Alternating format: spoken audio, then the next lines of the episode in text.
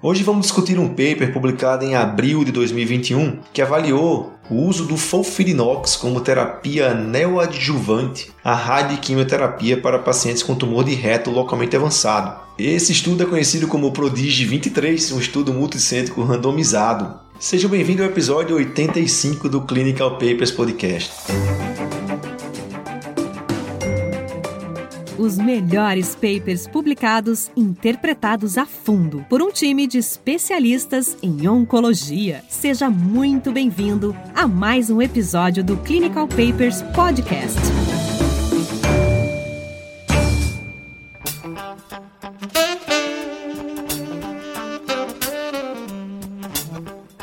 E aí pessoal, Tiago, Alan, hoje vamos discutir um artigo aqui de câncer coloretal, né, especificamente tumor de reto é uma área que eu gosto muito de discutir. Esse estudo eu vou falar para vocês, eu fiquei um pouquinho frustrado com os resultados do estudo porque eu, eu acredito em uma certa premissa. Apesar de que alguns estudos, inclusive uma meta-análise chinesa, vem contra. Vou explicar um pouco sobre isso. Então, assim, falando um pouco da introdução, imagina que um paciente tem um tumor de reto localmente avançado, né, um T3, N positivo, até um T4 e ele atende critérios para fazer quimio e radioterapia. E aí você pega esse paciente, faz o estadiamento, tudo e planeja né, a quimio e radioterapia, ele faz a quimio e radioterapia, né, o planejamento, sei lá, demora três semanas, vai, quatro semanas, fez a quimio e radioterapia neoadjuvante, aí você tem que esperar né, oito semanas, às vezes 10, 12 para operar, aí tem que esperar um pós-operatório de mais quatro, seis semanas, ou seja, uns três, quatro meses pelo menos para que esse paciente que tem um tumor localmente avançado de reto faça algo sistêmico, eficiente, como um Fofox da vida, né, o Fofox adjuvante. Isso sempre ficou na minha cabeça, caramba, esse tempo inteiro longe de uma terapia sistêmica e é por isso que o número de recaída hepática ainda permanece alto, né? E esses pacientes terminam morrendo por recorrência muitas vezes hepática e pulmonar. E essa ideia de trazer a quimioterapia para antes, né? A gente já discutiu alguns artigos aqui do TNT, né? Da terapia total neoadjuvante, recentemente, inclusive falando de radioterapia hipofracionada. Mas essa ideia de trazer essa quimioterapia para antes me agrada muito, né? Nesse sentido. Pô, tô combatendo micrometástase de uma maneira realmente precoce. Esse tempo, né, esse delay aí de 4, 6 meses, ele, ele é suprido já que eu trago essa quimioterapia para antes. A gente vai ver os resultados um pouco desse estudo. Esse estudo usou um esquema Folfirinox, né? Os Tiago e o Alan vão falar muito bem sobre isso que é um esquema que é considerado um esquema tóxico, um esquema agressivo para esse cenário. Será que precisa desse esquema? O que é que esse esquema trouxe em ganho de sobrevida? O que é que esse esquema trouxe, por exemplo, em ganho de resposta patológica completa? E é um pouco disso, né, pessoal, que a gente vai conversar aqui nesse episódio. É, o Folfirinox, é, Anel, como você falou, assim, é, é, um esquema que ele começou a ser utilizado em câncer de pâncreas. Por esse mesmo autor desse estudo, do grupo francês, aí, o Conroy, ele publica pela primeira vez no New England em 2010 uh, o estudo fase 3 lá de Folfirinox versus quimioterapia com genestabina para câncer de pâncreas e foi um dos grandes marcos aí na oncologia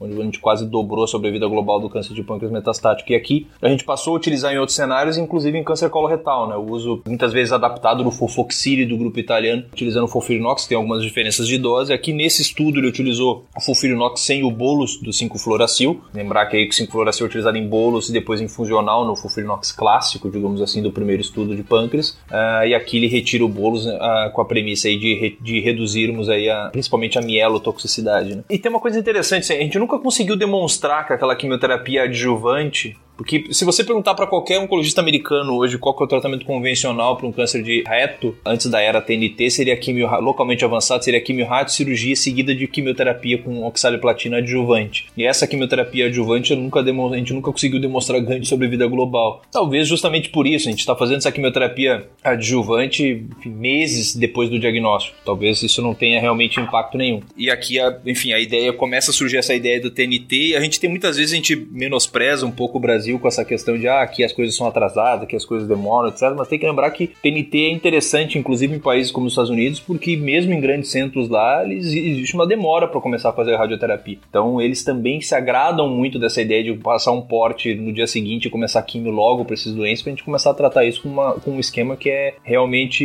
eficaz. Ô, Raniel, a desculpa, a desculpa não, a justificativa para eles escolherem o Fofirinox foi tanto isso que o Biak já falou, mas também eles trouxeram a justificativa de que estudos que a gente já tinha antes de química rádio com Fofox, com adição de oxalio platina, não tinha trazido benefícios nenhum. E como o Fofirinox parece ser melhor, pelo menos na doença metastática, do que Fofox, a gente tem um estudo Tribe Tribe 2, eles trouxeram isso para cá. Mas eu já trago esse questionamento de quanto de benefício em erradicar micrometástases tem acrescentar erinotecano no esquema, né, que é isso que eles querem, né? A gente está falando de erradicação desse micrometastático, a gente está falando de aumentar a sobrevida livre de metástases aqui. Quanto que erinotecano adiciona nisso sendo que nós temos estudos de adjuvância em câncer coloretal, onde erinotecano não adicionou nada à, à fluoroperimidina. A gente tem fulfire negativo na adjuvância, né? Só para a gente colocar isso em, em, perspectiva. Se eu for colocar um pouquinho a calça na frente dos bois, eu tenho dúvida se o inox vai ser o esquema de neoadjuvância total que vai pegar no futuro, porque a gente tem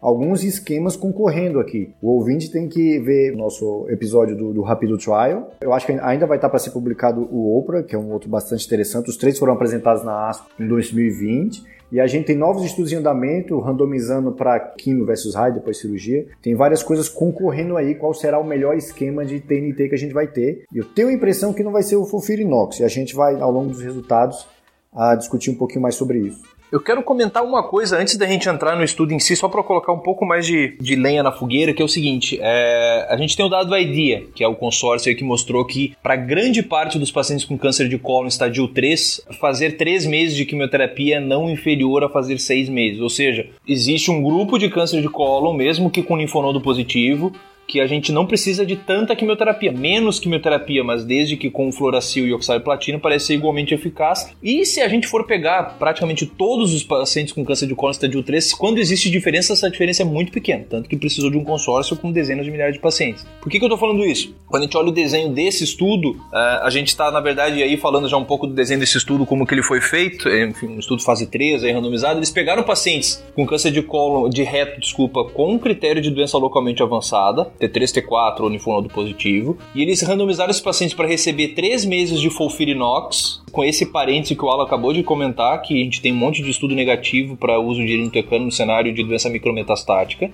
3 meses de Folfirinox, químio radioconvencional estendida, cirurgia e depois 3 meses de Folfox. Esse é o grupo intervenção do nosso estudo. O grupo controle, esses pacientes fariam quimio rádio convencional estendida, cirurgia e seis meses de Fofox. Ambos os grupos estão fazendo seis meses de quimioterapia. O que a gente está avaliando aqui, e na verdade são duas intervenções, eu sempre gosto de salientar que quando a gente faz duas intervenções pode acontecer de, quem, de a gente não saber qual que está trazendo benefício. A gente está trazendo três meses de quimioterapia para antes da quimio-rádio, para imediatamente após o diagnóstico, e a gente está acrescentando uma droga.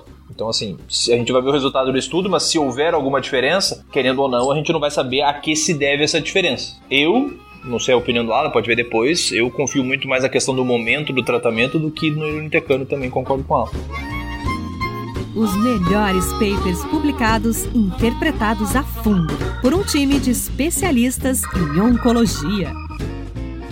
Vamos então entrar no, no, na parte dos métodos, assim, só para deixar bem organizado. Isso é um estudo de fase 3, aberto, randomizado, multicêntrico, assim, foi mais de 30 centros na França. Esses centros, viu, Raniel, isso é uma parte interessante da parte cirúrgica. Tinham centros de câncer, tinham hospitais privados, tinham hospitais universitários, tinham hospitais públicos. O que se de um lado a gente aumenta a validade externa dos resultados que a gente vai achar, que é um multicêntrico com instituições heterogêneas. Por outro, fica uma preocupação sobre a qualidade dos cirurgiões desses centros. O estudo nos seus métodos falam que os cirurgiões foram treinados previamente ao estudo para desenvolver a excisão total do mesorreto de forma padronizada e adequada e os pacientes eram operados em centros que tivessem mais de 30 cirurgias gastrointestinais por ano. Então essa foi uma preocupação. Por quê? Porque acho que eu falei isso no episódio do Rapido Trial. O maior avanço que a gente teve no tratamento de câncer de reto não metastático foi a excisão total do mesorreto. Desde o surgimento da excisão total do mesorreto, a gente tem tido dificuldades de fazer alguma outra coisa que aumente a sobrevida global nesses pacientes. Se vocês forem pegar os estudos todos, desde a excisão total do mesorreto, a gente tem aumentado o recurso free survival, a gente tem aumentado o poupa esfíncter, a gente tem aumentado o controle de doença, a gente tem aumentado disease survival, umas coisas ou outras, mas overall survival, desde a chegada da decisão total do mesorreto, a gente não tem nenhum estudo aí que tenha mostrado, porque foi um grande avanço. E a preocupação da qualidade dessa cirurgia é muito importante. E o estudo, pelo menos da forma como foi descrito, demonstrou essa preocupação. Não, você tem toda a razão. Obrigado, né? Pela parte que me toca. Desde que tu tire direitinho o envelope do mesorreto, que fique bem claro. assim, lendo, a impressão que eu tive é que eles tiveram realmente esse cuidado e a gente vai ver lá na frente dos resultados que a qualidade cirúrgica foi boa, sem dúvida. Um detalhe aqui é que ele incluiu pacientes com tumores de reto alto. Né? Se a gente colocar aqui 15 centímetros da borda anal, isso é tumor de reto alto e existia um critério meio de reunião multidisciplinar para selecionar os casos que iam para quim. Existia um pouco de subjetividade nesse estudo. A gente vai ver, por exemplo, que pacientes que não fizeram adjuvância também foi por escolha do médico, então teve um pouco de subjetividade.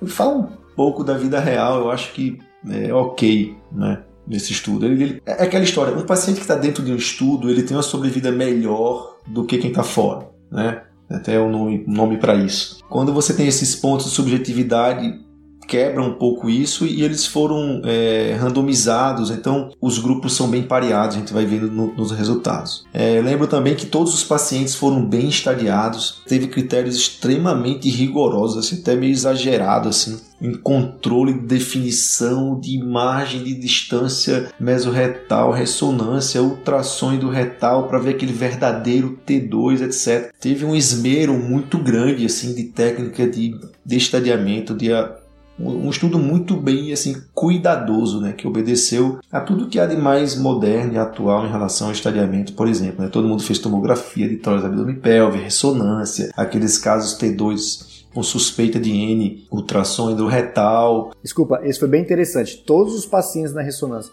que era um T3N0, eles complementaram isso com a ultrassom endorretal para justamente excluir os possíveis casos de T2N0 que tivessem na ressonância aparentando como um T3. Para que por dois métodos a gente realmente só tivesse incluído pacientes T3 para cima. Isso foi, foi, foi bem caprichoso do estudo. Mas olha que doideira, né? Se a gente comparar com dado de Colon, né? Enfim, um T3N0, a gente poderia estar fazendo quimioterapia só com fluoracil, um T3N0, estadio 2. Aqui a gente está falando de fazer Folfirinox, químio rádio, operar e fazer mais fofox nesse doente. Eu entendo que exista a questão local, enfim, querendo ou não, apenas aí, mais, uma, mais uma vez enchendo a bola do Raniel, mais uma vez só com a excisão total no mesorreto, a gente cai para índice de recidiva local abaixo de 10%, tanto que tem um grupo de pacientes mesmo com T3 que não precisa de químio rádio. Agora, o risco sistêmico, em tese, para ser, enfim, se não o mesmo, muito semelhante. E a gente está comparando, se a gente comparar com câncer de colo, que talvez nem exista benefício, se exista muito pequeno de fazer químio para um T3N0, aqui a gente está falando de fazer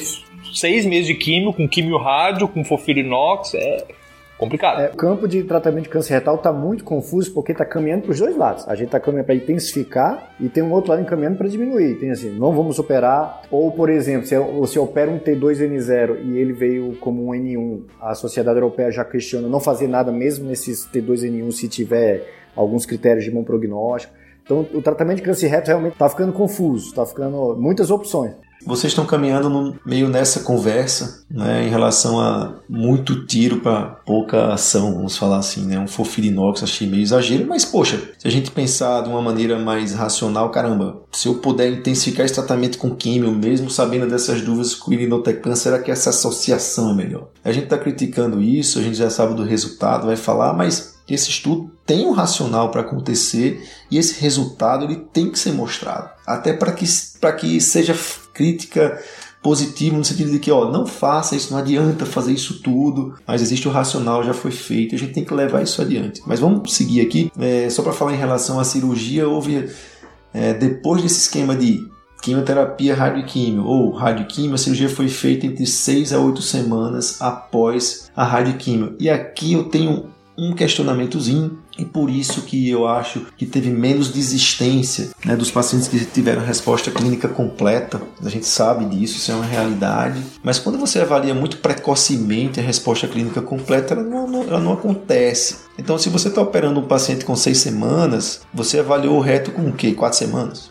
Entendeu? Então, a gente vai ver o número de desistências por resposta clínica completa foi baixa. Né? E hoje é impossível você colocar pacientes no estudo sem oferecer para ele né, watchful wake, né, sem oferecer para ele não, não operar. E essa taxa foi baixa, mas foi bom porque a gente comprovou do ponto de vista histopatológico, um verdadeiro T0, YT0N0. Mas assim, essa é uma crítica em relação ao tempo que foi feita a cirurgia, talvez aguardasse um pouquinho mais a gente tivesse mais casos de resposta clínica completa. Não foi muito reportado aqui, a gente está vendo isso indiretamente pelos pacientes que se negaram a operar. E a quimioterapia adjuvante, ela foi oferecida entre 5 a 12 semanas da cirurgia em ambos os grupos, que é um tempo bom, né? Vocês podem comentar isso, mas é um tempo bom, até 12 semanas, que dá o que? Uns 3 meses no máximo para começar a quimioterapia adjuvante. E a quimioterapia adjuvante foi um pouco confusa, assim, na minha cabeça de cirurgião, que o cara fez fez Fofirinox, depois fez uma. Podia fazer uma coisa, podia fazer outra.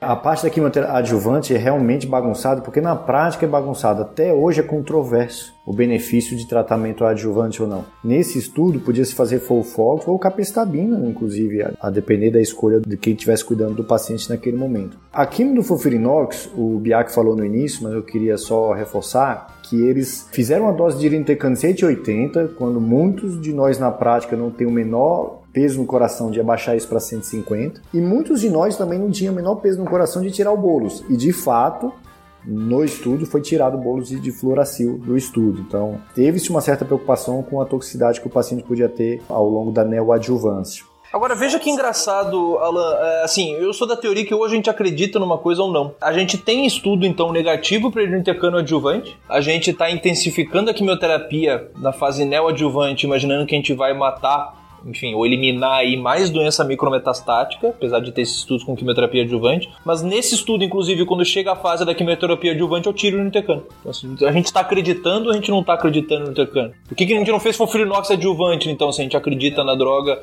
no sinergismo, enfim? Então, assim, é aquela coisa, né? Exato. Acredito, pero não muito. Acredito antes da cirurgia, depois não mais. É, então o que, que muda? Eu tô falando de tratar doença micrometastática, então assim, é curioso. Mas só para fazer um comentário no que o Raniel falou, o Watch No Age era considerado é, desvio de protocolo, né? Assim, teve alguns poucos pacientes, que inclusive ou, ou médico ou o paciente recusava a cirurgia, o paciente foi para o Watch No Age, mas por protocolo era, era desvio de protocolo. Eu acho que é isso tudo que a gente comentou. Ah, o endpoint primário do estudo era disease free survival, é, avaliado por por intenção de tratamento em três anos, né, a taxa de disease free survival em três anos. Tinha como endpoints secundários overall survival, sobrevida livre de metástase, sobrevida ser específica, taxa de recorrência local regional, taxa de recorrência à distância, resposta patológica completa, definida como T0N0, YPT0N0, né? taxa de ressecção R0 e também qualidade de vida, também fez análise de qualidade de vida. Foi um estudo até bem completinho. Como cálculo do tamanho da amostra para esse desfecho primário, eles queriam que, para mostrar um ganho de 10% na taxa de desvio survival em 3 anos, ou seja, sair de 75% para 85%, o que corresponderia a um hazard ratio de 0,56, eles calcularam que precisaria de 230 pacientes em cada grupo, ou seja, 460 no total, requerindo assim um total de 136 eventos. Né? Isso a gente conseguiria provar esse ganho com um poder de 90% e um, e um alfa de 5%. Esse foi o, o cálculo do, do, tamanho da amostra. Então, calculou-se 460 pacientes e, de fato, ele randomizou aí 461, se a gente já for partir para os resultados. Ele atingiu o seu N. Eu gosto de chamar a atenção nisso, antes de cair direto nos resultados, é que esse estudo não foi financiado assim por uma das grandes indústrias farmacêuticas que a gente tem. Então, não me surpreendi tanto vendo que os financiadores do estudo, ou quem, ou quem deu dinheiro, não participou nem do desenho do estudo, nem da coleta dos dados, nem da análise, nem da interpretação, nem da fabricação do manuscrito e nem da decisão de submeter ou não. A gente já teve alguns estudos apresentados aqui que a indústria farmacêutica tem total poder sobre isso. Às vezes até quem escreve a primeira versão do manuscrito para os autores revisarem, o que deixa a gente intrigado de quão independentes os, os, investigadores realmente estavam. E eu acho que é por coisas assim que de vez em quando a gente tem um estudo que não apresenta um dado que todo mundo quer e está lá escondido e por que, que não apresentou? Porque tem lá o dedo da indústria na decisão do que se publica ou do que não se publica. Então, o fato dos investigadores aqui terem tido total independência, eu acho que é um ponto forte. Sem dúvida, esse é um ponto fortíssimo, a meu ver. Por isso que eu gosto muito de trabalhos assim. Clinical Papers Podcast. A medicina que você faz hoje pode não ser a de amanhã Mantenha-se atualizado com o Clinical Papers Podcast. Só para a gente recapitular aqui, então ele pensou em 10% de diferença em intervalo livre de doença. Então, valores abaixo disso, o estudo é negativo. Então, ele pensou que a sobrevida livre de doença em 3 anos ia melhorar de 75% para 85%. Esse é o endpoint primário. E a gente já entrando aqui nos resultados, cada braço teve 230 pacientes mais ou menos, eu já vou chamar a atenção a alguma coisa aqui. Então, houve dois óbitos pelo Fulfirinox. De 226 pacientes, duas pessoas morreram o limite para eles era 2%. Isso deve ser de outros estudos, né, mais ou menos. Então a gente sabe que 2% morre fazendo o Fofirinox, que é um esquema extremamente tóxico. Se você pegar o critério de inclusão que vai até 75 anos, e ele, como é randomizado, deve ter pego alguém mais idoso, enfim, não tem detalhes disso para a gente ver. Mas uma coisa interessante aqui, ó, um paciente teve progressão de doença fazendo o Fofirinox um paciente. Então, esse esquema de quimioterapia, muito pelo contrário, em relação à radioquimio exclusiva, nove pacientes progrediram a doença. A gente sabe que a terapia sistêmica está atuando pelo menos nessa progressão doença aqui. E dois pacientes tiveram resposta completa apenas fazendo fofirinox mais radioquímio. Poxa, dois pacientes, é isso que eu falei. O cara avaliando com quatro semanas, ele não vai ter muito mais, ele não vai ter número de resposta completa. Você vendo aqui dois pacientes de resposta completa, como assim? Esse estudo está errado? Não, não é isso. Eu acho que o tempo para avaliação da resposta completa foi curto. Por isso que chegou esse número pequeno. Você sabe que tem um dado, Raniel, do enfim, da série do, do, do Memorial lá de, de, TNT, e que era realmente raro essas progressões na fase do Fofox ali antes da quimio-rádio, mas nos poucos casos onde isso acontecia, muito provavelmente se tratavam de tumores de reto com estabilidade de microsatélite, que a gente sabe que é uma entidade rara em câncer de reto, mas aí deve ser um 1% mais ou menos dos pacientes com câncer de reto, e esses pacientes normalmente são LINT de verdade, mas é um subgrupo onde, por exemplo, eu, se tiver um paciente com T3 linfonodo nodo positivo e me oferece essa possibilidade, se eu souber que o paciente é instável, Uh, eu não incluiria ele nesse, nesse tipo de estudo, por exemplo. É, para reto, se eu não me engano, é 1 a 2% dos pacientes têm instabilidade, é muito baixo. Mas, como diz aquela brincadeira estatística, 1% se acontecer com você é 100%. É, é o seu 100%, então... exatamente. É 1% e a gente está falando de um estudo com 400 pacientes, né? Então, assim, vai acontecer. Vai acontecer, sem dúvida. Cerca de 50 pacientes não receberam tratamento adjuvante. 50 de cada grupo. 52 num, 57 no outro. E é aquilo que eu comentei, ó. Em mais ou menos 30 casos, isso foi influência da decisão do investigador. O investigador não quis. E olhando um pouco mais lá embaixo, muitos desses pacientes, na verdade, complicaram. Então, assim, depois de discutir esse flow e a gente teve toda uma discussão aqui nos bastidores sobre esse estudo ser negativo ou positivo, né? A gente vai falar um pouco mais sobre isso. é, eu vou discutir um pouco da tabela 1. Então, os grupos que fizeram Quimio Neo, né, com Fofirinox e o grupo padrão, o Standard, eles tiveram pacientes acima de 65 anos, cerca de 30% no braço que fez químio e 37% no braço que fez radioquímio, né, com 35% mais ou menos em cada grupo do sexo feminino. Em relação à distância da borda anal, pacientes com tumores abaixo de 10 centímetros de distância corresponderam a 87% e acima de 10 centímetros 13%, aquela história que eu falei.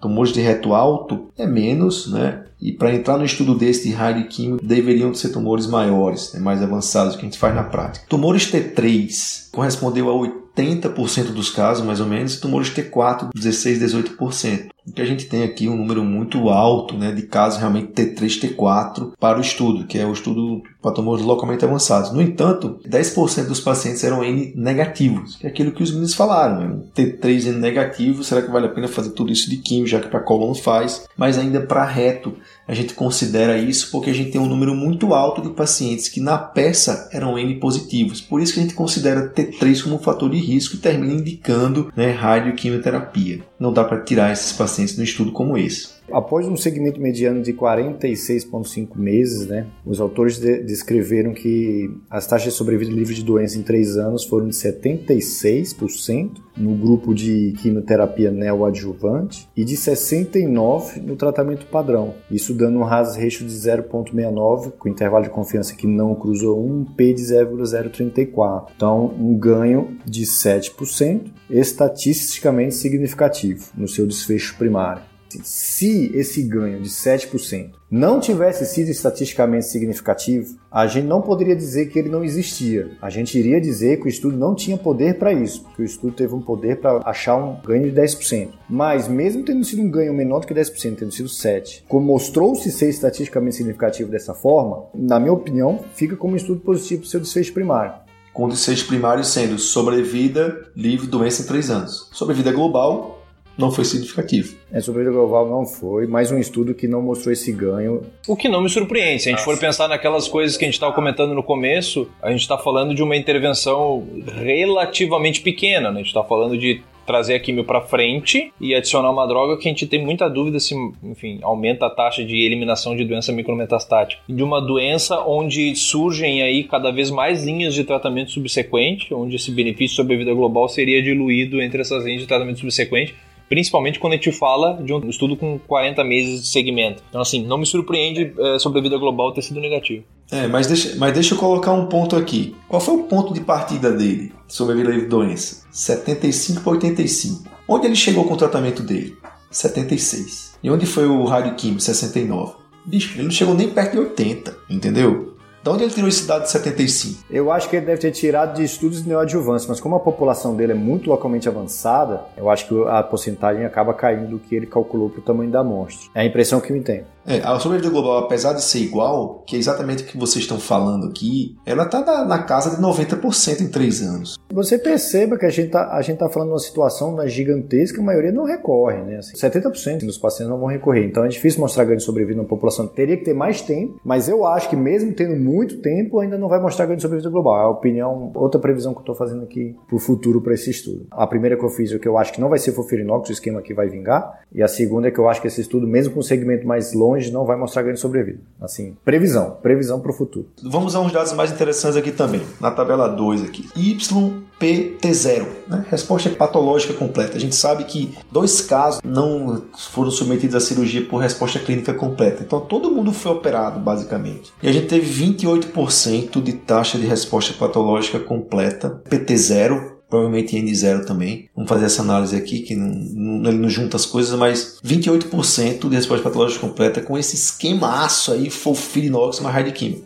O que é muito parecido com o esquema com Folfox e radioquímica. Então, se você quer obter resposta patológica completa adicionando irinotecam, você não vai conseguir grandes coisas, né? Então, é só para deixar em perspectiva, diferente do time aí do Biak, que é do Slow Catering, do qual o Biak já, já vai estar tá lá, que eles gostam muito de fazer química depois rádio, igual, igual como foi esse estudo. Eu sou muito fã do, do Rapido Trial, que a gente discutiu na vez passada, que fez short course, seguido de química, que não foi, foi, foi Firinox, foi Doublet, foi Folfox ou Shellox, e não teve química na parte de química rádio, foi rádio só 5 dias. Esse estudo com esse esquema teve uma taxa de resposta patológica completa dos mesmos 28%. Lógico, a gente está discutindo aqui estudos diferentes, com populações diferentes, assim, não, não, dá. Mas os dois mostraram ganhos de resposta patológica completa quando comparado com seus respectivos braços controles. Com base no estudo Rápido Trial, eu não vejo justificativa para radioterapia de curso longo no SUS. E os motivos pelos quais eu disse isso estão tá lá naquela discussão. Ficou muito legal esse episódio, eu recomendo todos vejam. E aqui eu faço outra provocação. Se você tem um serviço onde você faz quimio rádio, seguido de cirurgia, seguido de quimio adjuvante para todo mundo, você não precisaria mais fazer isso. Você deveria trazer essa quimio para neoadjuvância. Se você for fazer ela de qualquer jeito, traga para neoadjuvância. Faça TNT para todo mundo se você faz quimio adjuvante para todo mundo. Porque o compliance já é muito melhor. E todos os estudos de TNT mostram melhoras em alguns desfechos, como em resposta patológica, como às vezes em, em poupar esfíncter, essas coisas. Então, só tem vantagem trazer para neoadjuvância se você for fazer. Se você for trabalhar no serviço que faz quimio rádio neo e opera e não faz mais nada, porque é controverso, aí sim, não faça TNT para todo mundo, vamos discutir caso a caso. Mas se você faz o esquema tudo para todo mundo, quimio rádio, cirurgia, seguido de quimio adjuvante, for foco adjuvante, traga esse Fofox para Nel. Não atrapalhou a cirurgia, não trouxe muito mais toxicidade. Eu não estou dizendo Fofoxírio, tá? Estou dizendo o, o Fofox que a gente já faz. Não vejo motivo porque não fazer TNT para todo mundo se você trabalha no serviço que faz adjuvância para todo mundo. Então essa, essa é a minha provocação com base nesse estudo e com base no que a gente tem de forma geral. Isso é interessante essa, é, essa discussão porque assim, realmente é aquele tipo de trabalho que a gente sai com mais dúvidas do que certezas, né? Mas o cenário atual de câncer de reto está extremamente duvidoso e assim, eu acho que a gente avançou muito, acho que talvez um dos grandes grandes marcos aí seja realmente a questão da decisão total do mesorreto, porque a gente realmente é, consegue reduzir muito a recidiva local e agora a gente está nessa fase aí preocupado com as recidivas à distância. Eu realmente acredito muito mais na questão do momento que é oferecido o tratamento sistêmico para esses doentes do que a intensidade do tratamento, porque mesmo num paciente de cólon que seja um estadio 3, o benefício de adicionar oxalip... tem que lembrar que a droga dessa doença é fluoroprimidina, então assim, mesmo a adição da oxaliplatina, ela, é pequeno, a gente está falando de benefício de 5% sobre a vida global, então assim, a minha opinião também é que provavelmente Fofirinox não deva ser o, o tratamento de escolha, muito provavelmente, para esses pacientes que vão fazer TNT, mas concordo com ela no sentido de que, que é mais um caso, como em câncer de estômago, ou tumores gastroesofágicos, etc., onde o racional de se oferecer essa quimioterapia antes da cirurgia e antes da, da radioterapia aqui também é, é muito atraente, né? Oferecer tratamento eficaz para doença micrometastática seis meses depois do diagnóstico não, não me parece fazer sentido algum, né? E aqui a gente está falando de algo que em alguns casos pode ir completamente na contramão do que a gente está fazendo em câncer de colo, né? A gente pode estar falando de fazer seis meses de quimioterapia com, com fluoracil, oxaliplatina, irinotecano, eh, enfim, com risco de óbito, como a gente viu nesse estudo, etc., para um paciente T3N0. Fica ainda um pouco indigesto nesse sentido. Saímos com várias dúvidas, concordo com ela no sentido da quando a gente fala de radioterapia, eu acho que uh, é uma coisa que é muito pouco utilizada ainda no Brasil, eu acho que tanto, e diria que inclusive no contexto privado, a questão do, do short course, acho que é uma coisa que deve ser mais estimulada em boa parte desses pacientes que não precisam dar o stage, que a gente quer só o benefício da radioterapia para controle local. E a questão do tratamento sistêmico que a gente ainda vai ter que penar. Não sei de fato se esses pacientes precisam. Eu acredito que câncer de colo retal, de uma certa forma, é, existe um subgrupo de pacientes que vai ter uma doença extremamente sensível à quimioterapia, que, como a gente sabe hoje, não precisa fazer seis meses, não precisa intensificar tanto, e vai ter um grupo que você pode fazer dois anos que não vai adiantar nada. Vai sair mais cara essa conta se a gente ficar tentando todos os esquemas em todos os momentos. Acho que talvez explorar um pouco mais a questão de biomarcador seja, seja o caminho aí. É, e para finalizar, né, aquela pergunta cirurgião, mas e quanto é que foi a taxa de recorrência local? foi 4% no grupo Fofirinox Radiquim e 6% no grupo só Radiquim, que é o que a gente tem na literatura. Pessoal, eu gostei muito desse, dessa discussão. Mais uma vez aprendi bastante e acho que é um estudo de extrema relevância para gente. Até um estudo que não teve influência, né, aparentemente nenhuma, pelo patrocínio que teve. Você vê a diferença né, de um resultado. Eu realmente fiquei muito feliz de ver esse paper. Eu aprendi sobre esse esquema, sobre essa questão do irindotecano, acrescentar isso. Eu não tinha essa visão né, como cirurgião. Na minha cabeça, fazendo mais, essa interação fazia algum sentido e vocês me esclareceram muito isso aí. E é isso, eu acho que a mensagem que fica é se a gente quiser fazer preservação de reto, fazer o focus e colocar isso no, na sua balança é muito importante. A cirurgia é um papel fundamental, a gente acabou de discutir isso e vamos continuar essas discussões de reto. Reto é muito, é muito legal. Cada caso merece uma discussão multidisciplinar e acho que isso foi feito nesse, nesse estudo, né? Essa informação a gente deve levar. Pessoal, até semana que vem e até lá, um grande abraço.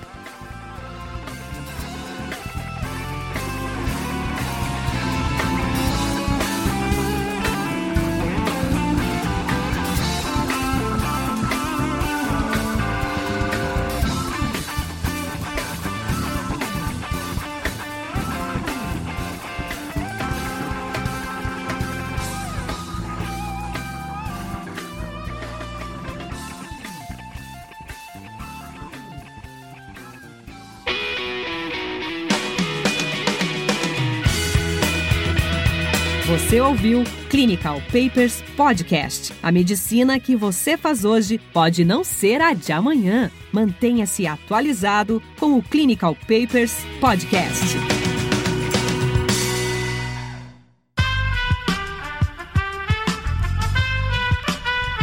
Esse podcast foi editado por Aerolitos Edição Inteligente.